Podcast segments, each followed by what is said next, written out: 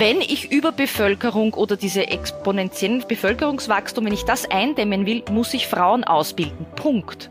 Und dann geht das in einer Generation, laut Studien. In dieser Folge geht es um ein Thema, das uns irgendwie immer umgibt, so ein bisschen wie Wasser die Fische. Zumindest geht es mir so. Aber mit dem ich mich auch als Sustainability Professional noch nie so in der Tiefe beschäftigt habe, nämlich die SDG. Klar, wie viel es gibt, das habe ich auf der Platte, das geht euch bestimmt auch so. Aber warum sind die SDG auch aus unternehmerischer Sicht unglaublich relevant? Warum ist das Thema zum Beispiel soziale Gerechtigkeit, Bildung für das Erreichen auch von Umweltzielen enorm maßgeblich? Um das alles geht's in dieser Folge. Und damit herzlich willkommen zu Gewinne Zukunft, der Podcast für alle Menschen, die wissen, dass sie auf der Arbeit den wirklich maßgeblichen Hebel haben, um unsere Umweltziele zu erreichen. Mein Name ist Zackes und ich freue mich, dass ihr mit an Bord seid. Ja, die SDGs, wie viele es gibt, ich glaube, das dürfte jedem von uns bekannt sein. 17 an der Zahl.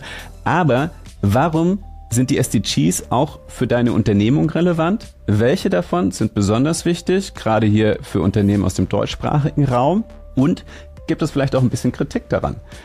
In dieser Folge gibt es also die Grundlagen zu den SDGs, ganz speziell durch die Unternehmensbrille.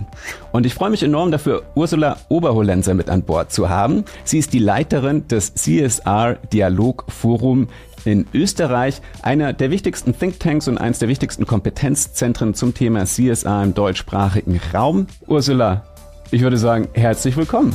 Danke für die Einladung, lieber Zackes.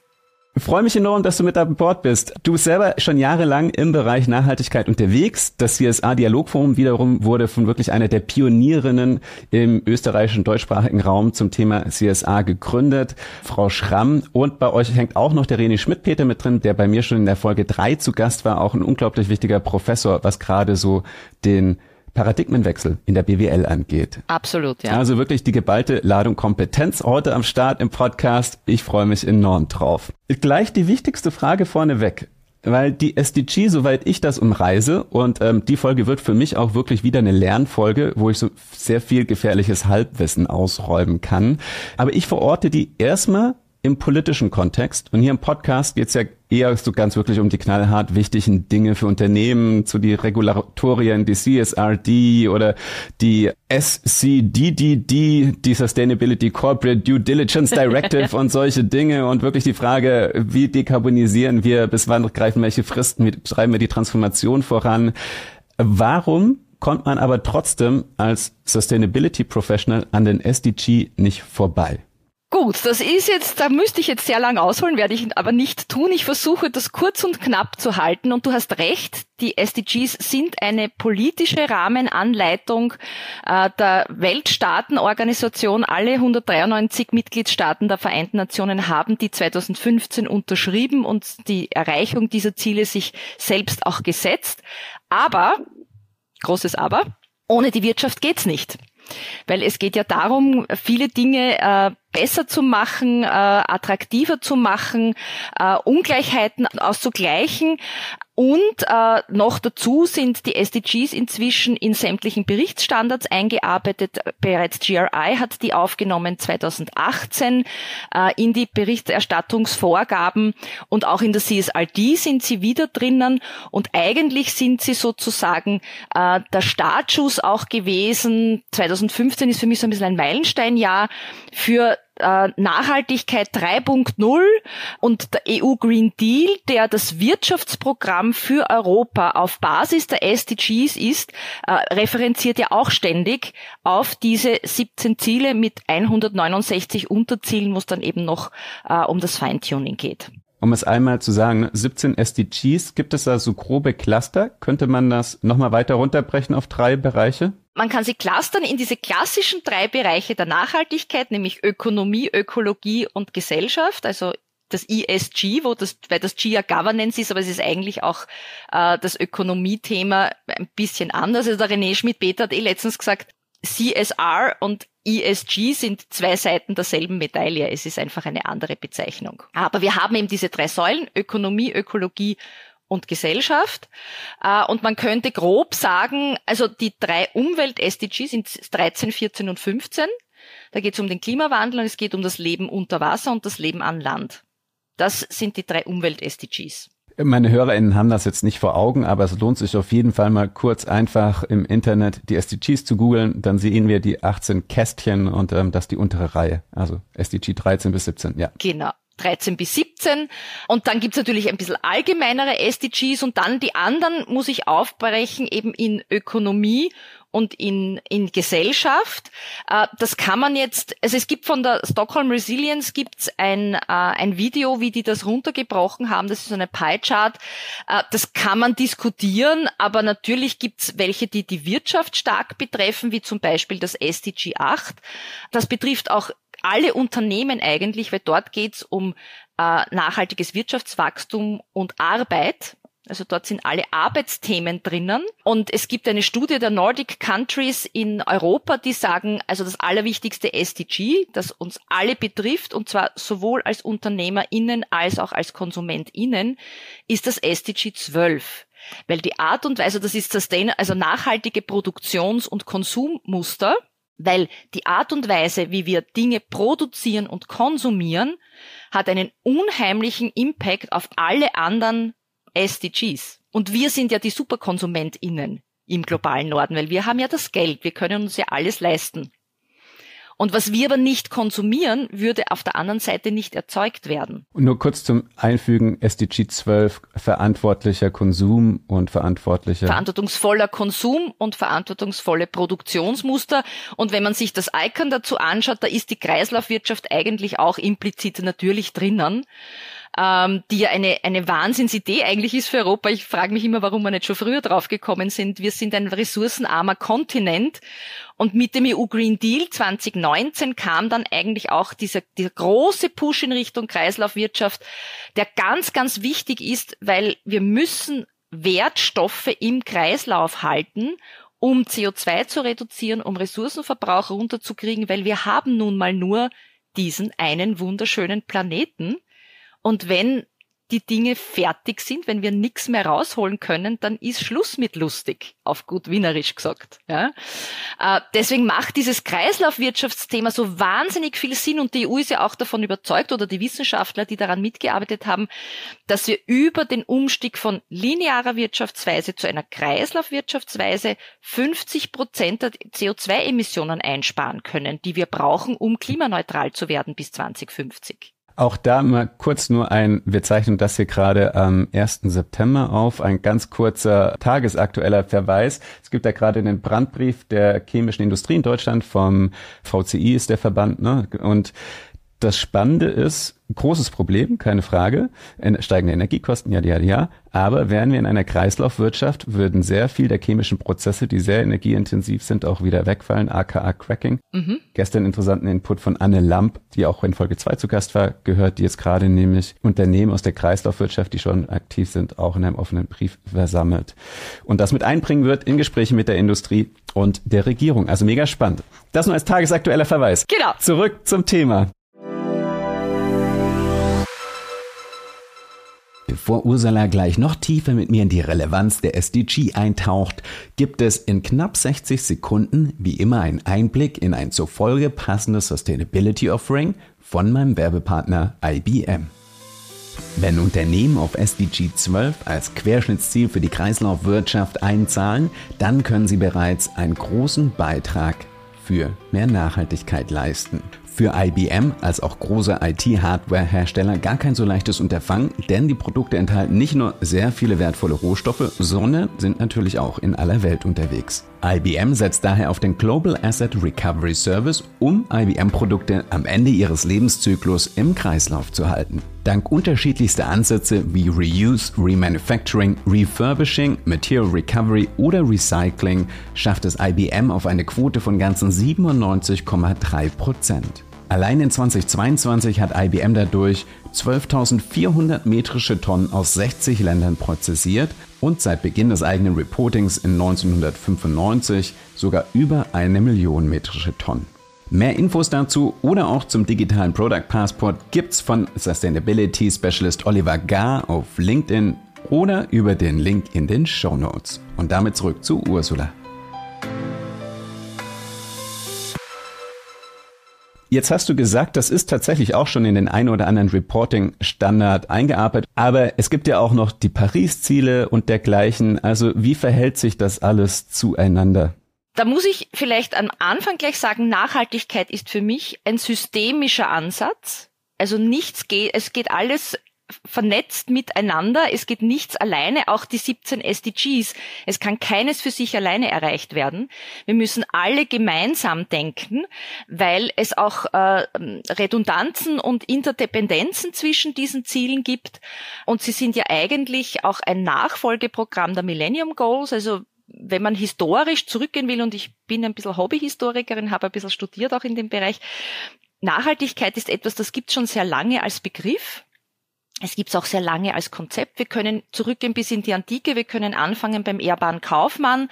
Ähm, aber der Begriff Nachhaltigkeit stammt ja von Karl von Karlowitz, einem Förster, der gesagt hat, wenn wir einen Wald nachhaltig bewirtschaften, dürfen wir nicht mehr Bäume schlägern, als in einer Generation nachwachsen.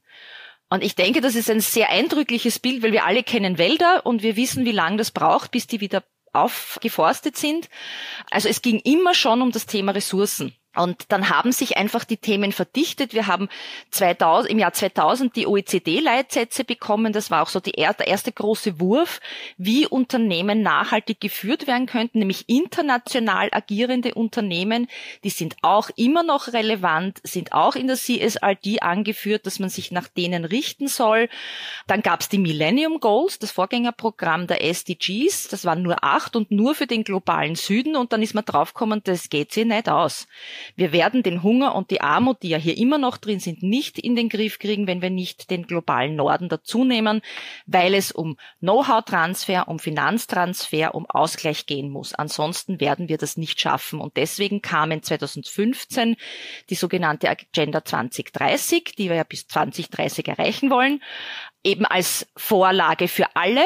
Und weil ja die Politik die Rahmenbedingungen setzt, ist das erstmal der politische Rahmen. Und dann kommt die Wirtschaft dazu. Und in welcher Form kommt dann die Wirtschaft? Also ordne das für mich nochmal ein und im Laufe der Folge gehen wir auch auf die ganzen Interpedenzen ein. Also warum hängen Armut und Bildung mit Nachhaltigkeit zusammen und natürlich auch mit dem globalen Norden, aber auch andersrum, warum hängen die Klimaziele des globalen Norden mit Armut und Bildung zusammen? Das geht ja in beide Richtungen. Aber Bevor wir da einsteigen, noch kurz. Die Wirtschaft kommt dazu. Ich hätte jetzt immer gedacht, so das Paris Agreement ist so wahrscheinlich das Wichtigste, äh, wenn es um Wirtschaft geht und dann darunter gebrochen der Green Deal. Aber das ist doch alles irgendwie miteinander verflochten. Ja, und das Paris Agreement ist deswegen so wahnsinnig wichtig, weil es ganz, ganz viele, äh, also fast jedes Jahr gab es Konferenzen zu diesen Klimathemen und in Paris gab es endlich, eben auch 2015, diesem Meilensteinjahr, äh, eine Einigung auf dieses 1,5 Grad Ziel. Vorher wurde immer nur geredet und es wurde immer nur diskutiert und wo setzen wir es fest und wie machen wir und ist überhaupt, gibt es den Klimawandel überhaupt? Also ich meine, es gibt ja alles in der Diskussion, aber Paris war deswegen so wichtig, weil wir dieses 1,5 Klimaziel festgelegt haben. Sage ich aber gleich dazu, leider ist bisher seit 2015 nicht wahnsinnig viel passiert, damit wir das auch erreichen. Es wurde viel weiter geredet, es wurde, wurde viel geforscht, es wurde viel diskutiert. Natürlich der EU Green Deal zielt genau darauf ab, weil wir wollen ja als erster Kontinent 2050 klimaneutral werden. Und zwar nicht nur, weil wir einfach äh, das mit den CO2-Emissionen in den Griff kriegen wollen, sondern weil generell äh, wir als Vorbild wieder mal wirken wollen in der Welt. Deswegen wir sind die Ersten, die es machen. Wäre ja nicht schlecht. Europa könnte ja wieder mal eine Vorreiterrolle übernehmen. Ähm, und ich finde es so schade in der Diskussion, dass dann oft kommt, aber wenn die Chinesen und die Amerikaner nichts tun, dann können wir nur in Schönheit sterben. Das mag sein. Ich allerdings merke in der internationalen Diskussion sehr stark, dass viele dann doch auch sagen, na, wenn die Europäer das machen, dann tun wir auch. Und die Chinesen sind keineswegs inaktiv. Ja, also wenn man, man muss sich nämlich die Zahlen auch immer anschauen sind sie absolut oder relativ. Ja? Also wenn wir den CO2-Ausstoß der Chinesen heran, heranziehen, aber das auf pro Kopf runterbrechen, dann sind die unter ferner Liefen irgendwo. Man darf ja nicht vergessen, sind ja so viele. Ja? Unserer ist ja per capita viel höher. Und da müssen wir ansetzen. Also das ist das, die große Aufgabe des, des globalen Nordens.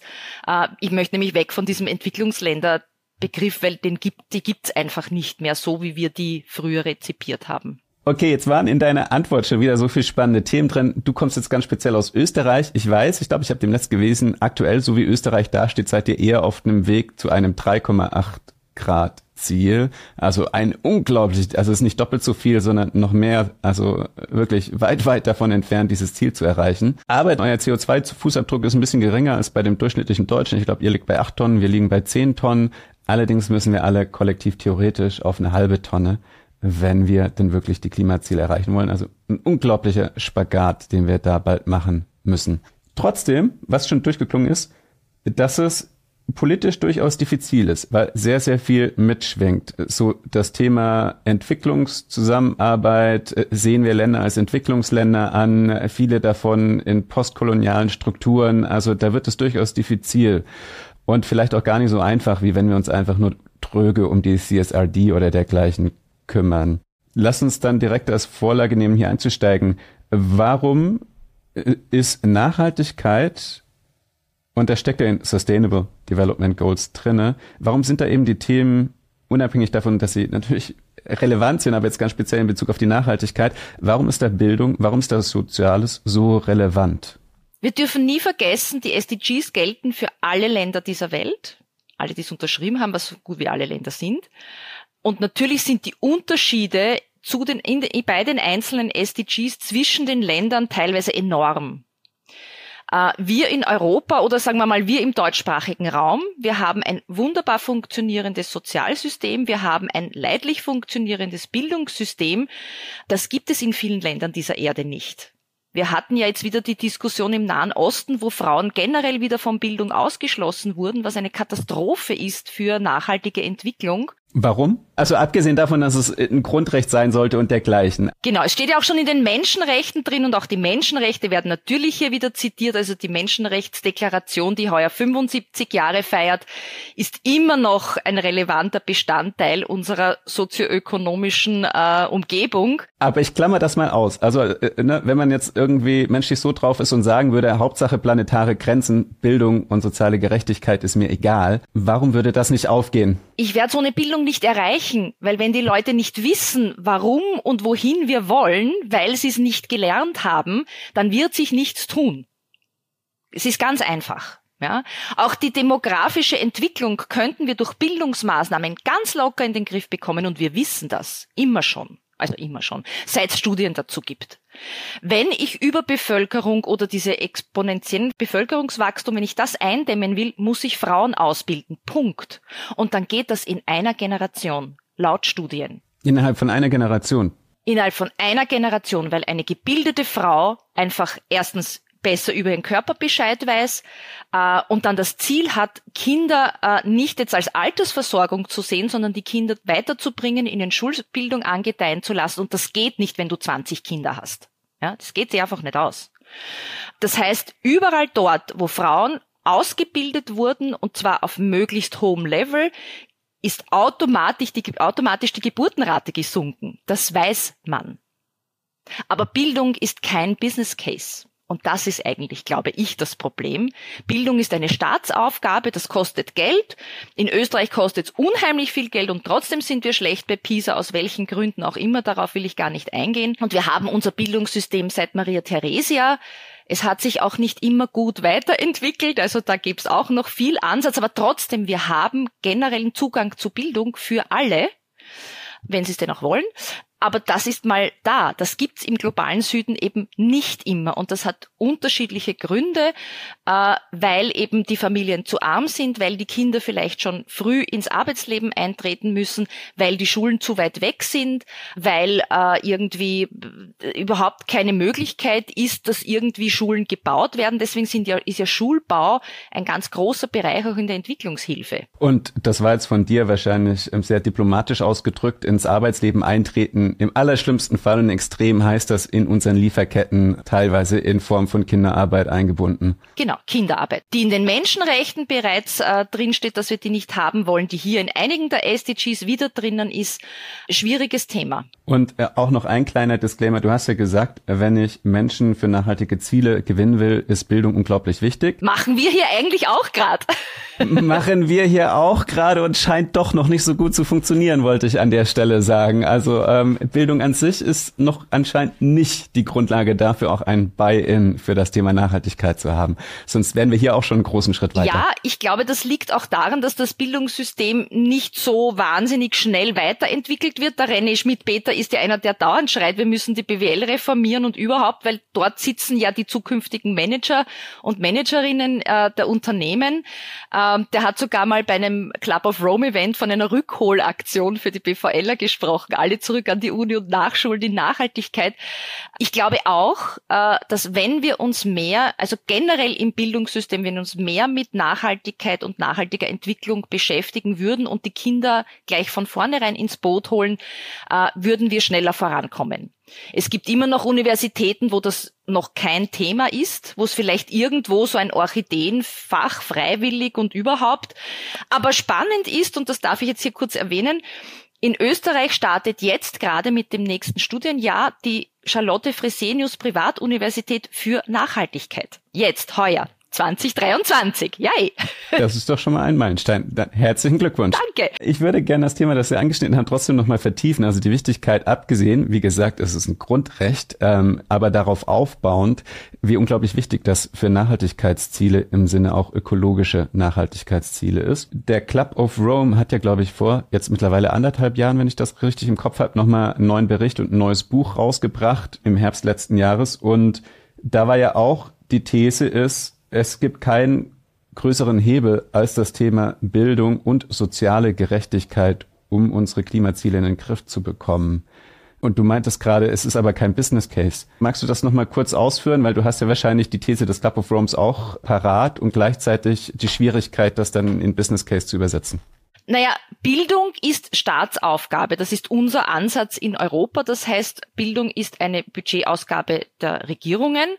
Und da wird jedes Jahr ja gestritten, auch in Deutschland sowie auch in Österreich, ob man da mehr Geld reintut oder überhaupt. Aber Schule per se, außer eben Privatschulen, die aber meistens Stiftungen sind oder halt, wo, wo reiche Menschen dahinter stehen, die sowas fördern. Aber Schule ist kein Business Case. Damit meine ich, du machst kein Geld damit. Also nicht direkt jetzt. Ja, wenn ich jetzt eine Schule gründen würde, ähm, äh, dann müsste ich wahnsinnig viel Geld in die Hand nehmen, um das am Laufen, zum Laufen zu bringen und am Laufen zu halten, weil eigentlich sollte Bildung ein Service äh, der jeweiligen Staaten sein. Und in Afrika ist das, oder im, im globalen Süden ist das oft ein Riesenthema, dass einfach dafür kein Geld da ist, aus diversesten Gründen. Ja. Das meine ich mit, mit Bildung ist kein Business Case. Aber die Umwegrentabilität von Bildung wäre ja enorm. Weil wenn ich Menschen habe, die gebildet sind und die die Dinge besser vorantreiben können, dann ist das ein Booster für einfach alles. Das meine ich damit. Und ich meine, in den SDGs ist dieses SDG 4, da geht es ja auch darum, dass wir hochwertige Bildung bereits ab dem Kindergartenalter auf der ganzen Welt haben, um eben die kindliche Entwicklung erstens mal zu fördern, aber eben auch um Themen treiben zu können, die uns helfen, eine nachhaltige und ökologisch sozial gerechte Welt äh, zu erschaffen, die es momentan leider so nicht gibt.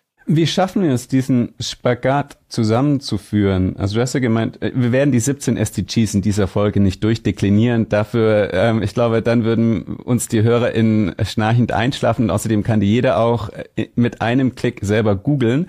Aber ist ja logisch, dass jetzt hier, wenn ich auf, ganz speziell auf Deutschland gucke, mein Unternehmen in Deutschland operiert und keine große Lieferkette hat, ähm, dann brauche ich mir um das Thema Bildung oder dergleichen muss ich zwar hier und da haben wir auch noch Herausforderungen, aber ich brauche mir in der Tiefe nicht so große Gedanken machen, dann ist eher das Thema Wasser vielleicht relevant, logisch das Thema Kreislaufwirtschaft, das Thema Kooperation, das sind alles einzelne SDGs. Aber wie schaffe ich das als im Westen ansässiges Unternehmen den Bezug zu den SDGs zu finden, die für Länder im globalen Süden unter Umständen deutlich höhere Relevanz haben. Und da auch noch kurz ein Beispiel aus der vorletzten Folge mit Philipp Schallberger von den Kaffeemachern, Folge 31.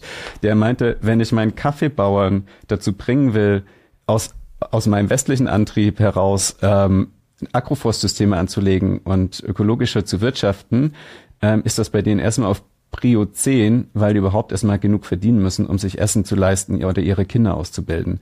Also wird es erst dadurch relevant oder Uh, puh. Also wenn ich jetzt ganz zum Schluss einhaken darf, ist gleich gekommen Maslow'sche Pyramide. Uh, natürlich ist Nachhaltigkeit uh, nicht dort irgendwie Prio 1, wo es darum geht, ich muss jetzt mal überleben. Deswegen gibt's ja auch Kinderarbeit. Ja, Kinderarbeit gäb's nicht, wenn die Familien genug Geld hätten, dass die Kinder ganz normal wie bei uns in die Schule gehen, eine Kindheit haben und irgendwann dann ins Arbeitsleben kommen. Aber da, da geht jetzt wieder um diese Verzahnung von den Dingen. Ja, wenn ich Monokulturen anlege, dann ist das eine Zeit lang ganz okay. Ich brauche natürlich ewig, bis das fertig ist und bis das, bis das, äh, bis die Dinge dann abgeerntet werden können, bis ein Return on Investment kommt. Dann läuft das hoffentlich. Dann muss ich aber ständig mit irgendwelchen chemischen äh, Düngern wahrscheinlich nacharbeiten etc. pp. Ich muss, ich bin abhängig von einem Weltmarkt, weil viele Rohstoffe, auch Nahrungsmittel, was ich für, für katastrophal halte, am Börsen gehandelt werden und damit Spekulationsobjekte sind. Und die Bauern werden wahrscheinlich nie das bekommen, was sie an Leistung einbringen. Ich finde, dieser, dieser Berufsstand müsste viel mehr aufgewertet werden. Also ich rede deswegen auch so frei darüber. Meine Schwester und mein Bruder sind beide, beide Biobauern. Und meine Mutter ist Gründungsmitglied des Bioverbandes in Österreich. Also ich habe einen gewissen Bezug. Es gibt, es gibt äh, Wissenschaftler, die sagen, wenn wir das Ernährungsthema in den Griff bekommen wollen, dann brauchen wir weltweit nachhaltige Landwirtschaft, die möglichst ohne künstliche äh, Düngemittel auskommt, weil die ja wieder die Ozeane versäuern, dann sind wir wieder bei den Umwelt-SDGs und in Permakultur, damit ich einfach auch Mikroklimata schaffen kann, äh, wo das Ganze sich von selbst sozusagen erhält und wo ich nicht so viel eingreifen muss. Das hat aber dann äh, die, die Downside sozusagen, da brauche ich mehr menschliche Arbeitskraft. Da sollte auch wenig mit Maschinen gearbeitet werden, große Traktoren verdichten den Boden, das ist auch wieder schlecht. Also diese industrielle Landwirtschaft ist nicht der Weisheit letzter Schluss. Da werden mich jetzt manche Leute wahrscheinlich erschießen wollen für, dieses, für diese Aussage, aber das ist mir wurscht. Da wollte ich jetzt nämlich gerade nachhalten und wenn ich da mal quasi das, das Teufels Anwalt spiele, ich würde das jetzt natürlich unterstreichen und alle meine Gäste erzählen das so wie du. Trotzdem ist ja gerade der Bezug auf das SDG Armut oder SDG Ernährung meistens so das Argument, wenn es um großindustrielle Landwirtschaft geht, um den Düngemitteleinsatz und der weiteren, die Forschung dafür, den Einsatz dafür. Also wenn Unternehmen noch einen Trumpf haben, dann kommen sie immer mit dem SDG Ernährung und SDG Armut um die Ecke. Da bräuchte man eine eigene Folge drüber. Da solltest mit einem Agrarökonomen reden. Aber ähm, also wir werden mit industrieller Landwirtschaft mittelfristig und vor allem langfristig die Ernährungssicherheit nicht in den Griff bekommen.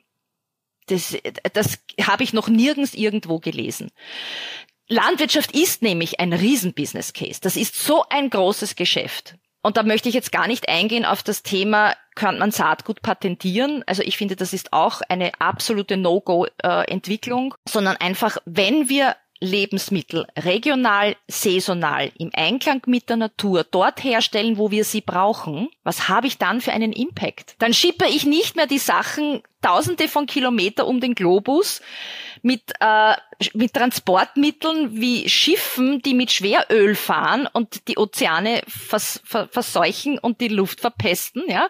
Da redet man noch gar nicht von Fliegen, ja. Und dann habe ich auch gleichzeitig Arbeitsplätze in den jeweiligen Communities, die gemeinsam eben Landwirtschaft betreiben, Überschüsse natürlich dann in den städtischen Bereich verkaufen können, aber möglichst regional und möglichst saisonal. Dann habe ich ganz, ganz viele der SDGs bereits unterstützt, ohne irgendwie sonst noch groß eingreifen zu müssen. Und genau da wiederum gibt es anscheinend auch sehr viel Kritik an den SDG, dass die nämlich ein Feigenblatt dafür sind, was im Hintergrund äh, dem, was du beschrieben hast, entgegenläuft. Ich habe mir im Vorfeld mal gegoogelt und ich habe beim Goethe-Institut ein Interview gefunden mit Aram Ziai, einem deutschen Wissenschaftler und Forscher zum Thema Entwicklungspolitik und postkoloniale Studien. Und er hatte zwei spannende Punkte. Ähm, das eine war zum Beispiel, klar, wir haben die SDG und alle verpflichten sich und das klingt schön und dann sind das auch so bunte, schöne, bunte, fröhliche Kästchen.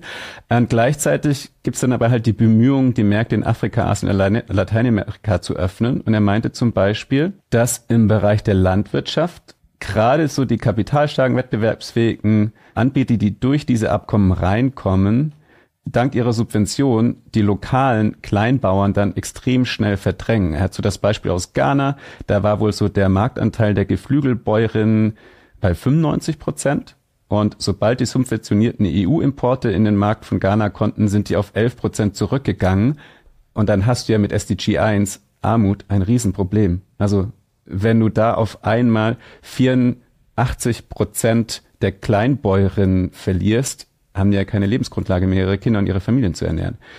Also wie gleicht sich das aus? Ist so, sind die SDGs so das shiny, schöne Goal vorneweg? Ist, sind die, also werden die da eigentlich im Prinzip so für, für Greenwashing verwendet, während wir im Hintergrund dann doch ganz andere Abkommen schließen?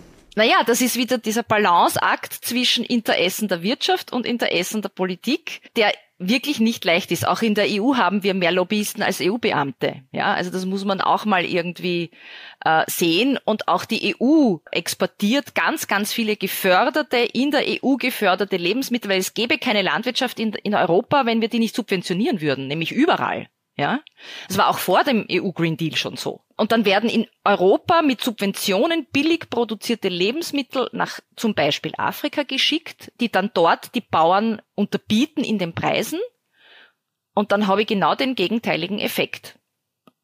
Das ist das, wo ich immer sage, also niemand auf dieser Welt kann mir mehr weismachen, dass der Markt es regelt. Weil das ist genau das, was der Markt tut. Und wir müssen einfach aufhören damit. Ja, aber ich weiß schon, die, Wirtschaft ist da, will das ja nicht hören, ja, aber ich glaube, äh, wir müssen Kostenwahrheit herstellen in ganz vielen Bereichen, weil wenn wir den wahren Preis für Lebensmittel zahlen würden, könnten wir die Bauern in Afrika nicht unterbieten mit den Preisen. Das geht nur, weil einer der größten Subventionstöpfe der EU die Landwirtschaft ist. Und das ist in Ordnung in gewissen Bereichen, und bis zu einem gewissen Grad. Also wir haben zum Beispiel in Österreich eine ganz spezielle Förderung für, für Bergbauern, weil die auch Landschaftspflege betreiben, weil sie ja die Almen bewirtschaften und eben Bereiche, die industriell ja nicht interessant sind, weil in den Alpen Landwirtschaft betreiben ist eigentlich äh, ein Hobby, Luxus. Ähm, das heißt, das ist schon gut, dass wir die unterstützen, weil da eben auch wieder Umwegrentabilität entsteht. Aber diese Abkommen, also bin ich ganz bei dass äh, ich habe da auch keine Lösung dafür. Ich bin keine Ökonomin, aber da läuft einfach wahnsinnig viel schief. Äh, und verstärkt hat ja die Entwicklung, die negative Entwicklung, nämlich äh, zur Umsetzung der SDGs ja auch diese vergangenen drei Jahre mit der Pandemie und dann dem Ukraine-Konflikt. Ähm, also wir haben Terrain wieder verloren, das wir schon hatten und es gibt wieder mehr Hunger und mehr Armut als noch vor diesen Jahren. Aus den diversesten Gründen. Und zwar auch in Europa. Ursula, genau darauf wollte ich auch gerade hinaus und um das gleich weiterzuführen, die SDG sind ja auf 2030 angelegt. Ich glaube, sie wurden 2015, also 15 Jahresrhythmus ist durchaus sportlich, wenn es um globale industrielle Transformation und gesellschaftliche Transformation geht. Also vielleicht waren die auch einfach, also in Bezug auf Kipppunkte definitiv nicht sportlich genug, aber in Bezug auf ähm, realistische Transformationsprozesse dann wieder doch zu ambitioniert. Wo stehen wir in Bezug auf 2030? Bevor Ursula mir den Zwischenstand zum Erreichen der SDG gibt, gibt's wie immer den Shoutout in Sustainability Ökosystem. Bis 2050 werden zwei Drittel, wenn nicht sogar 80 Prozent aller Menschen in Städten leben. Kein Wunder also, dass es mit SDG 11 nachhaltige Städte und Kommunen extra ein SDG hierfür gibt. Übrigens direkt neben SDG 12, das wir vorhin schon als Querschnitts-SDG für das Thema Kreislaufwirtschaft hatten. Wenn du mit deinem Startup, deiner Initiative oder deiner Organisation also eine Lösung in petto hast, die Städten und Kommunen helfen kann, nachhaltiger zu werden, dann solltest du unbedingt die Circular City Challenge auschecken. Verschiedene deutsche Städte, wie zum Beispiel Berlin, München und Stuttgart, aber auch Wien, suchen hier in acht verschiedenen Kategorien Lösungen, um ihre Gemeinden nachhaltiger zu machen. Wenn du also eine innovative Lösung in petto hast für eine der acht Kategorien, sei es zum Beispiel gebaute Umwelt, Logistik und Mobilität, Energie, Industrie und Gewerbe oder andere, dann bewirb dich noch bis zum 1. Oktober. Und solltest du die Folge nach dem 1. Oktober hören oder keine Lösung haben, aber für eine Gemeinde oder Stadt arbeiten, dann geh trotzdem auf circular-city-challenge.com, denn das Netzwerk an sich ist bereits mega spannend.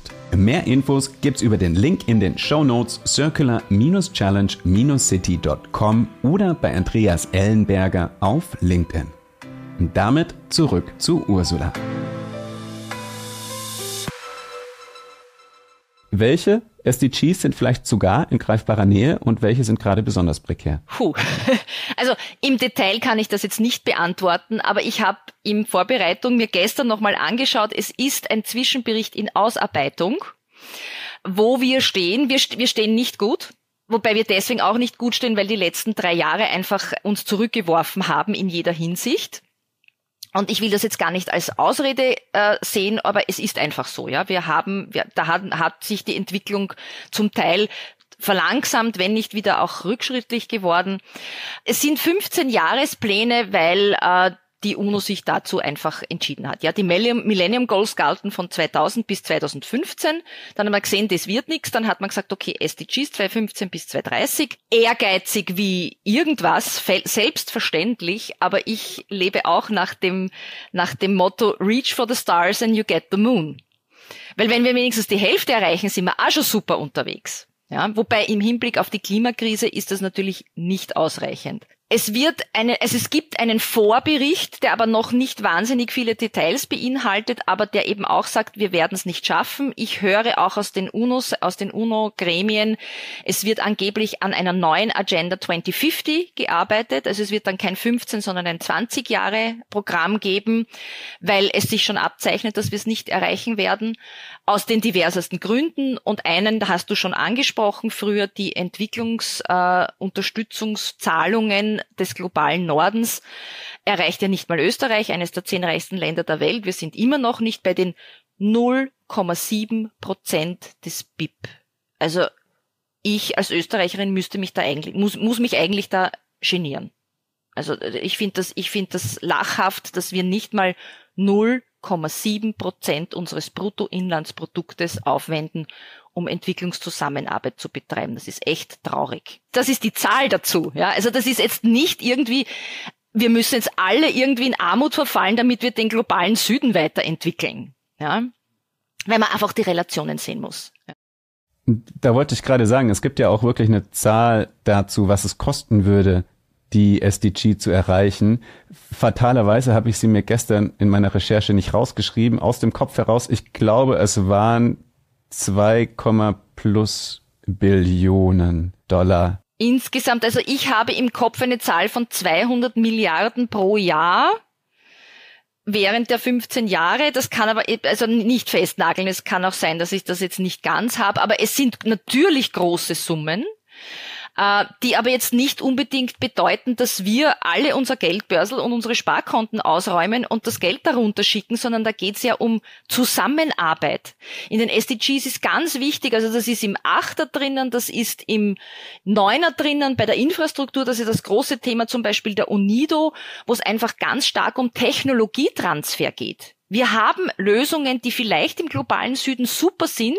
Wir müssen es denen nur geben und vielleicht nicht nur verkaufen, sondern das vielleicht in einer Public-Private Partnership machen, wo wir sagen, okay, wir beteiligen uns an der Umsetzung und es kommt natürlich dann ein ROI auch zurück, aber das darf einfach nicht im Vordergrund stehen, sondern und und ich ich ich sehe das ja auch, wenn man das im globalen Kontext sich anschaut, wir haben äh, auch Migrationsbewegungen, die eh noch easy sind. Also das wird sich noch extrem verschärfen, wenn die Temperaturen tatsächlich dorthin kommen, wo wir sie hinkriegen, wenn wir nichts tun. Also die Kosten, nichts zu machen, werden um ein Vielfaches mehr sein. Da sind sich auch alle Expertinnen und Experten einig. als wenn wir jetzt ein bisschen, also ein bisschen, aber jetzt die relevanten Summen in die Hand nehmen, um jetzt Weichen zu stellen für die Zukunft und nicht zu warten, dass vielleicht schlimmer wird oder hoffen, dass es halt nicht wird. Also in Österreich, du hast es vorhin angesprochen, wir sind bereits bei über zwei Grad Erwärmung, weil wir eine landlocked Country, ein Innenbinnenland sind und sich dort die Temperaturen schneller entwickeln. Ja. Ich wollte einhaken und ich habe gerade parallel versucht, ob ich auf die Schnelle nochmal die genaue Zahl finde. So schnell war ich leider nicht. Aber was das Interessante ist, du hast ja vorhin die 0,7 Prozent genannt und ich weiß eben, dass die Relation, also es erscheint sehr viel über zwei Billionen Dollar, aber wenn man das eben in Relation zu globalen Rüstungsausgaben legt, zumindest in Deutschland sind ja eigentlich immer die anvisierten zwei Prozent das Ziel, da sind wir nicht, aber ich nehme an, Deutschland, Österreich sehr vergleichbar die Ausgaben sind wahrscheinlich da auch im Vergleich noch nicht en par. Und daraus auch wieder, dass eben das nicht nur ein Investment in ökologische äh, Nachhaltigkeit wäre, sondern eben auch in Frieden und sehr viele Themen, wie du sie gerade angesprochen hast, Migration. Das hat ja auch Thorsten Schreiber in seiner Folge gut erklärt, ähm, wie die Klimaauswirkungen zum Beispiel in der Sahelzone wirklich nochmal für große Migrationsbewegungen sorgen werden. Das ist eine Investition, die auch sehr, sehr viele Konflikte entschärft. Also es macht durchaus Sinn, da genauso viel und wenn nicht noch sehr, sehr viel mehr Geld als in Rüstung reinzustecken, weil man sich dann auch sehr viel Rüstungsgeld vermutlich sparen kann. Ich glaube auch, dass niemand einfach das aus Jux und Tollerei macht, seine Heimat zu verlassen, äh, eine, eine Reise auf sich zu nehmen, die tödlich enden kann, äh, um dann irgendwo in einem Asylheim zu landen.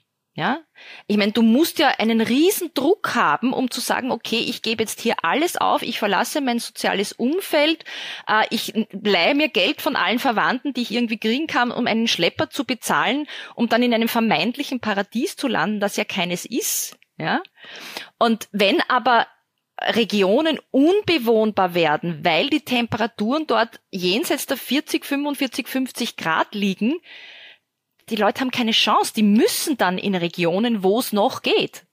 Also das ist ein völlig logischer Schluss. Wir würden das ja auch machen, würden wir dort leben. Und deswegen wäre es auch so wichtig, dem globalen Süden zu helfen, sich weiterzuentwickeln. Und man muss es ja nicht unbedingt so machen wie die Chinesen. Das ist auch nicht das beste Beispiel, aber China hat in den letzten Jahren in Afrika wahnsinnig viele Zugstrecken gebaut, was zwar nachhaltige Infrastruktur ist und in Afrika unbedingt notwendig, weil dieser Kontinent ist so gigantisch, er wird ja auch ständig falsch dargestellt. Also in Relation passt die halbe Erde fast auf diesen einen Kontinent, aber in den, in den Land, auf den Landkarten ist er immer relativ klein, also relativ im Vergleich zur wahren Größe. Und da kann ich entweder fliegen oder mit dem Zug fahren. Was anderes ist nicht, ja, wenn ich tausende Kilometer irgendwie ständig überwinden muss.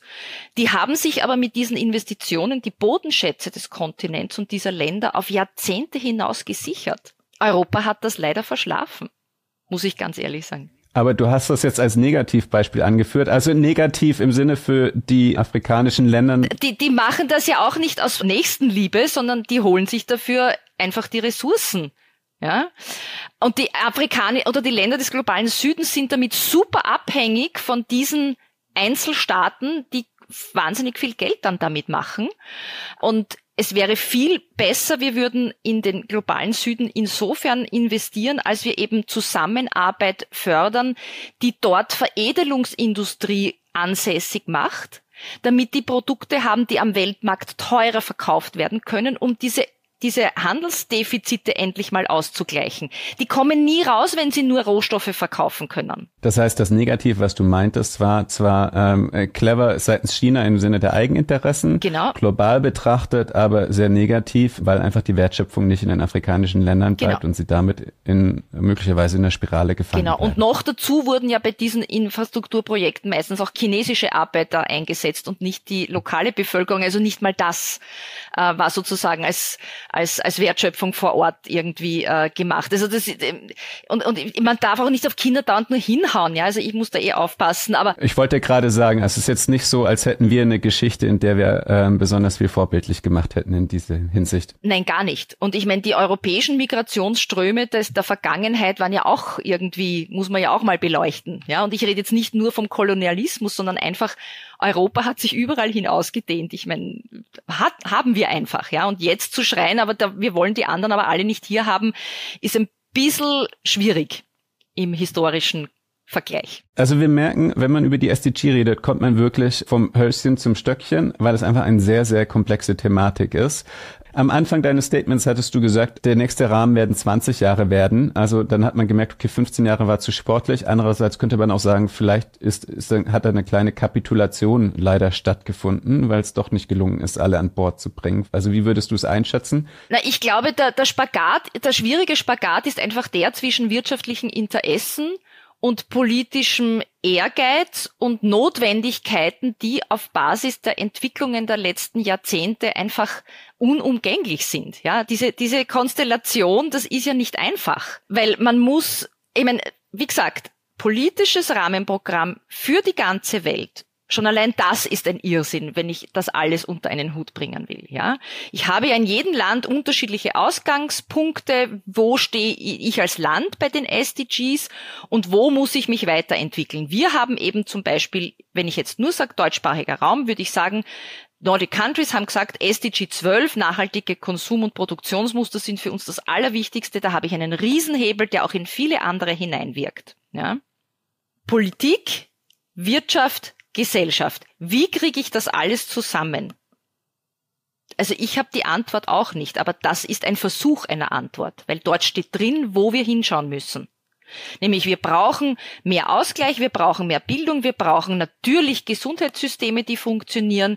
Wir brauchen, wenn wir das SDG 16 anschauen, auch starke Institutionen, äh, die die Dinge vorantreiben können. Ich meine, es gibt auch Menschen, die die UNO als zahnloses Monster beschreiben. Ja, mag auch sein, aber da wir, wir versuchen wenigstens Ideen zu entwickeln auf globaler Ebene, die hoffentlich eine bessere Zukunft äh, aufzeigen. Und es geht ja um Nachhaltigkeit, ein systemisches Konzept, wo ich alle drei Säulen in Einklang bringe. Und das ist nicht leicht, überhaupt nicht. Es ist nicht leicht und noch haben wir keine stärkere Organisation, genau. ähm, das umzusetzen. Also insofern, auch wenn es ein zahnloser Tiger ist, scheint es aktuell der einzige Tiger zu sein, den wir haben hinsichtlich dessen.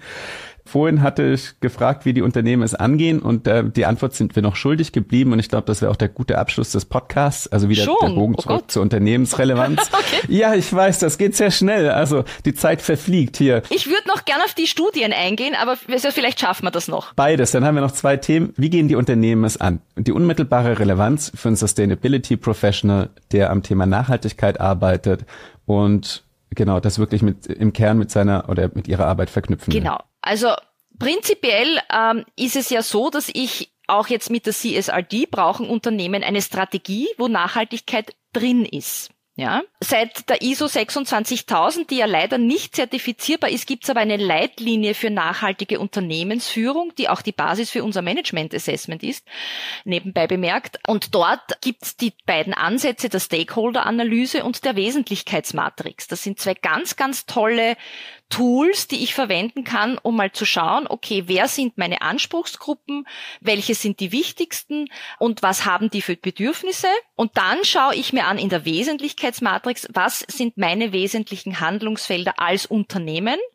Wie muss ich die gewichten und welchen Einfluss haben die Stakeholder und die Wirtschaft oder die Rahmenbedingungen auf mein Unternehmen. Und ich äh, vertrete die Meinung, man sollte in der Wesentlichkeitsmatrix einen ähnlichen Ansatz wählen für die SDGs und schauen, okay, wo sind meine wesentlichen Handlungsfelder und welche SDGs kann ich damit adressieren? Natürlich geht's, also ich würde sagen, jedes Unternehmen in Europa kann SDG 8, SDG 12 und SDG 13, nämlich die Arbeit und die, die, äh, und das Wirtschaftswachstum oder das Wachstum muss ja auch nicht immer nur quantitatives sein, kann auch qualitatives sein.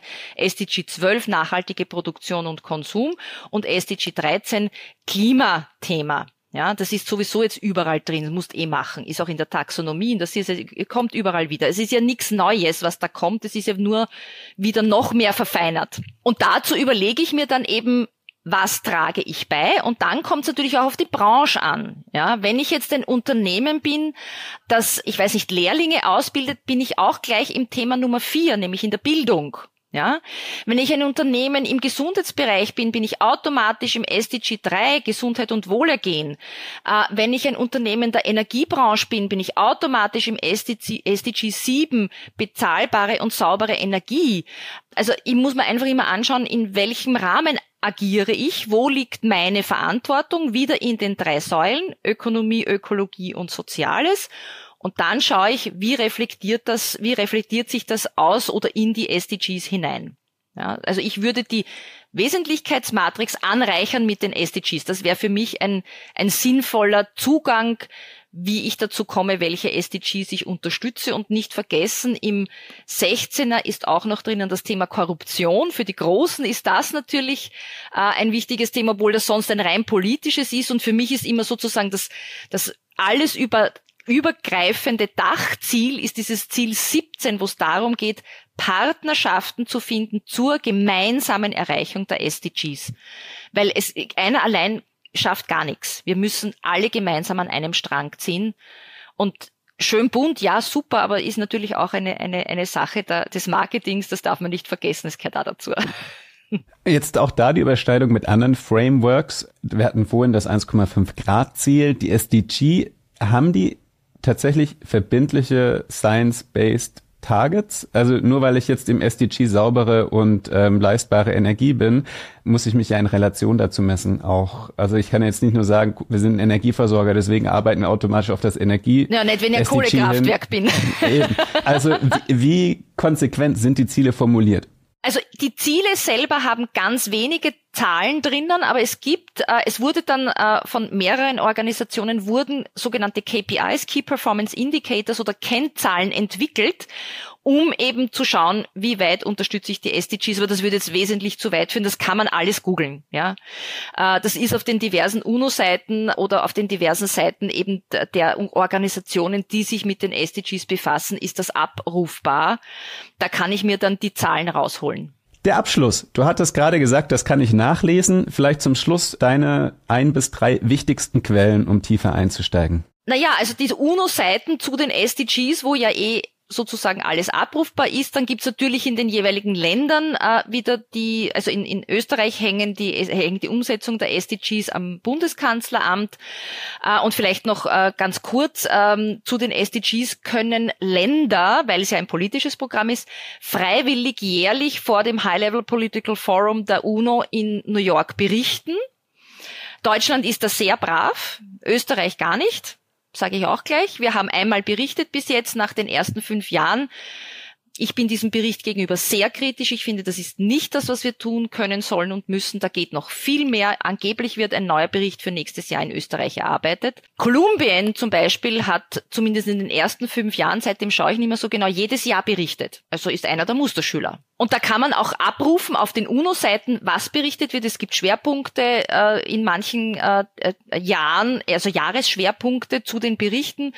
Also die kann man sich alle anschauen. Das ist schon mal ganz gut. Dann gibt's natürlich noch die zwei Studien, die ich erwähnen wollte, nämlich Better Business, Better World und Better Leadership, Better World sind nicht mehr ganz jung, aber ganz, ganz tolle ähm, Nachschlagewerke sozusagen, weil in Better Business, Better World geht es genau um das Thema, das du ja hast. Wo liegen die größten Chancen, auch wirtschaftlich, wenn wir die SDGs umsetzen wollen? Und da geht es um vier große Bereiche und 60 Market Opportunities. Das gibt's leider nur in Englisch, diese beiden Berichte, aber ich hoffe, das ist nicht unbedingt jetzt das, das große Problem. Das glaube ich nicht. Wir werden beide Links in die Show Notes packen. Das heißt, die Leute können es direkt nachlesen. Bitte darum, ja. Also nur ganz kurz, die vier großen Bereiche sind äh, Lebensmittel und Landwirtschaft, Städte, was immer in den Städten läuft, äh, Energie und Materialien und Gesundheit und Wohlergehen. Das sind die vier großen Überthemen, die sind ganz wichtig, um die SDGs umzusetzen. Und darunter gibt's dann eben noch äh, 60 Einzelbereiche in der Wirtschaft, äh, die dafür wichtig sind und wo eigentlich das meiste Geld hineinfließen sollte. Das heißt, wo die größte Chance besteht, einen Business Case davon zu haben. Ja. Und dann die zweite, auch eine sehr spannende Studie, Better Leadership, Better World. Da geht es darum, welche Führungskompetenzen brauche ich, wieder ein Bildungsthema, äh, um die SDGs erfolgreich umzusetzen. Äh, und die sechs wichtigsten Kompetenzen, und ich habe mir dazu extra einen, einen Zettel gemacht, sind langfristiges Denken, Innovation, Zusammenarbeit, Transparenz, Umweltmanagement und soziale Inklusion. Und die, der Unter oder der, der Seitentitel dieser Studie lautet Women Rising 2030, weil diese sechs Führungskompetenzen laut dieser Studie mehrheitlich Frauen zugeschrieben werden. Und das ist auch wieder ein Thema, dann sind wir im SDG 5, nämlich Gender Equality, Geschlechtergerechtigkeit. Wir brauchen viel mehr Frauen in Führungspositionen, weil die andere Zugänge haben, weil die automatisch langfristiger denken. Das ist etwas, was ganz tief in uns drinnen ist, weil wir ja die äh, Kinderaufzucht und Pflege sozusagen überhaben, klassisch, ja, und auch biologisch. Und deswegen müssen wir langfristiger denken.